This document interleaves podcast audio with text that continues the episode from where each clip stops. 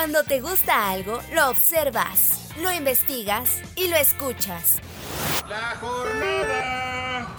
Así es Adicción CDMX, el podcast donde recorres la ciudad y visitas los museos. Con Edwin Ramos.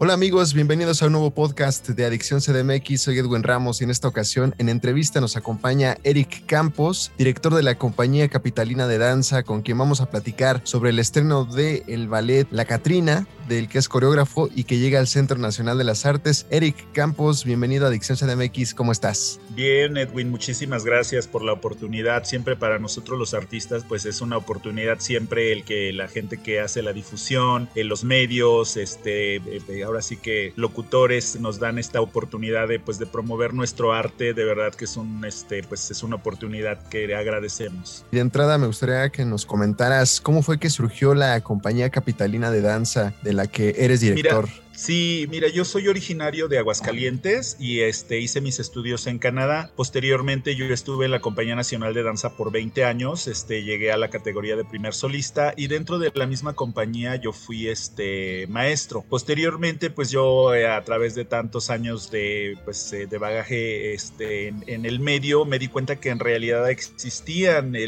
más bien nosotros éramos afortunados de estar en una compañía establecida. Yo vi esa necesidad esta fue la misión que me encomendé para realizar la fundación de la Compañía Capitalina de Danza, que ya es nuestro sexto año. Oye, y al respecto, precisamente coméntanos de qué va este ballet La Catrina que presentarás en el CENART.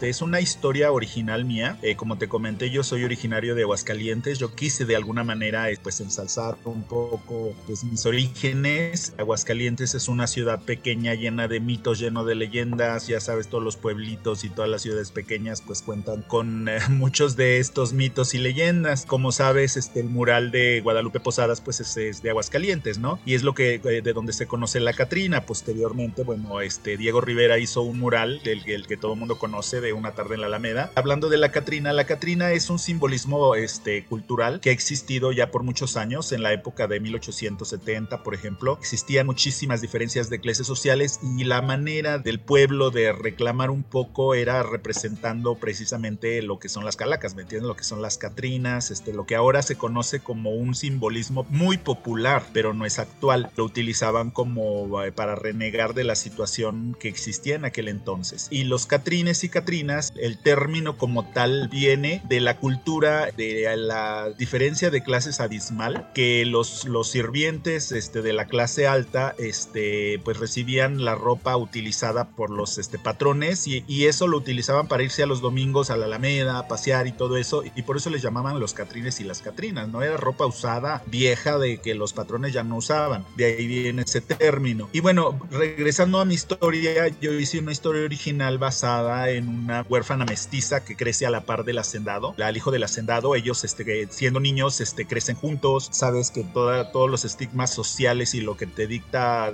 pues en, este caso la sociedad, de que las diferencias de clases sociales en los niños no existe, eso lo, eso lo, lo van aprendiendo y lo van, desgraciadamente, es la sociedad que te lo va dictando. Entonces en esta historia, pues yo presento este cuadro donde cuando ellos son niños, pues no existe esa clase social, cuando el papá este, pierde a su esposa y manda al hijo a estudiar al extranjero. Él regresa 15 años después y se enamora de Guadalupe, del personaje principal, se la reencuentra. Sin embargo, pues el papá no deja que ese amorío llegue a, suceder porque pues él es, de la alcurnia, es este, un aristócrata que no quiere que su hijo se mezcle con la clase baja, con una india, por así llamarle, ¿no? Porque desgraciadamente los términos así estaban. Entonces, este, también existe una antagonista que es la que pretende casarse con el hijo, en este caso Francisco, y entre los dos confabulan para crear un plan de que esa historia no suceda y él se dé cuenta finalmente de que las clases sociales ella no encaja dentro de su panorama social, cultural y económico y ella termina matándose, entonces ella regresa, bueno, ahí entra también la cuestión cultural religiosa mexicana, que pues, como tú sabes en la religión católica, este cuando alguien se suicida, pues no va al cielo, este se queda como atorado y es por eso que tenemos esos fantasmas que nos acechan, este según la creencia popular y ahí es la Catrina. La Catrina en realidad él regresa para atormentar a Francisco porque la dejó y le rompió el corazón y ella se mató por él. Entonces finalmente Francisco pues este la ve, así de ahí viene también el término de que traes el muertito aquí este,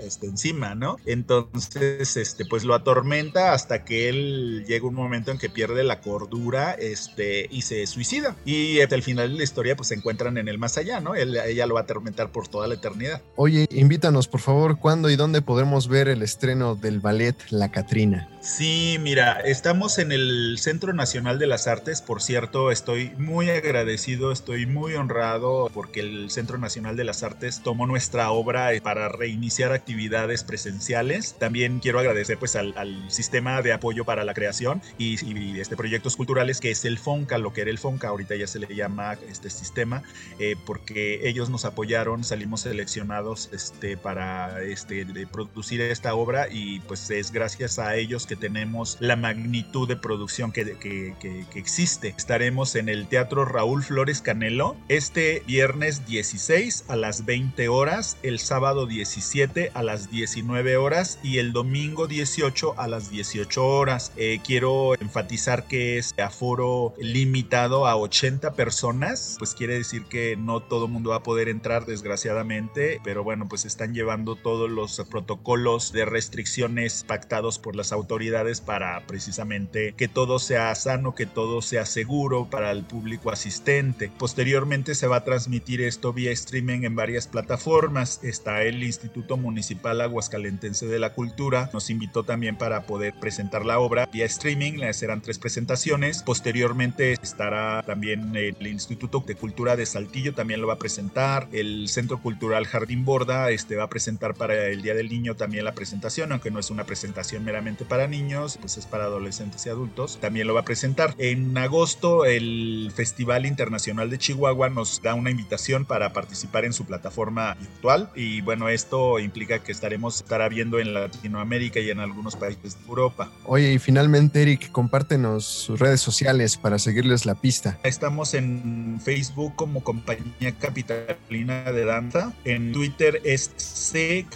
Capitalina de mayúscula. En Instagram también Compañía Capitalina de Danza. Estamos en estas tres redes sociales y bueno, ahí estarán teniendo la información de próximas funciones, las cuales ya pues ya están pactadas. Nosotros nos estaremos presentando en mayo en nuestra sede, que es el Teatro Félix Azuela. Es el teatro donde estamos de base y se presentarán seis funciones que serán el 8, 9, el 15, 16, 29 y 30 de mayo. Para quienes no tengan la oportunidad de asistir al Teatro Raúl Flores Canelo, estaremos posteriormente, pues ya prácticamente en este teatro. También pueden consultar la información en nuestras redes sociales. Eric Campos, director de la Compañía Capitalina de Danza y coreógrafo del ballet La Catrina, que llega al Centro Nacional de las Artes. Te agradecemos mucho tu tiempo en esta charla con Adicción CDMX. Muchas gracias y mucho éxito. Pues siempre este, yo reitero, este, es una labor que ustedes hacen de verdad necesaria para nosotros los artistas siempre estamos agradecidos por la oportunidad de difundir nuestro arte. Muchísimas gracias por la invitación. Gracias, Eric. Soy Edwin Ramos y en un futuro los espero con otro invitado en otro podcast de Adicción CDMX. Hasta la próxima.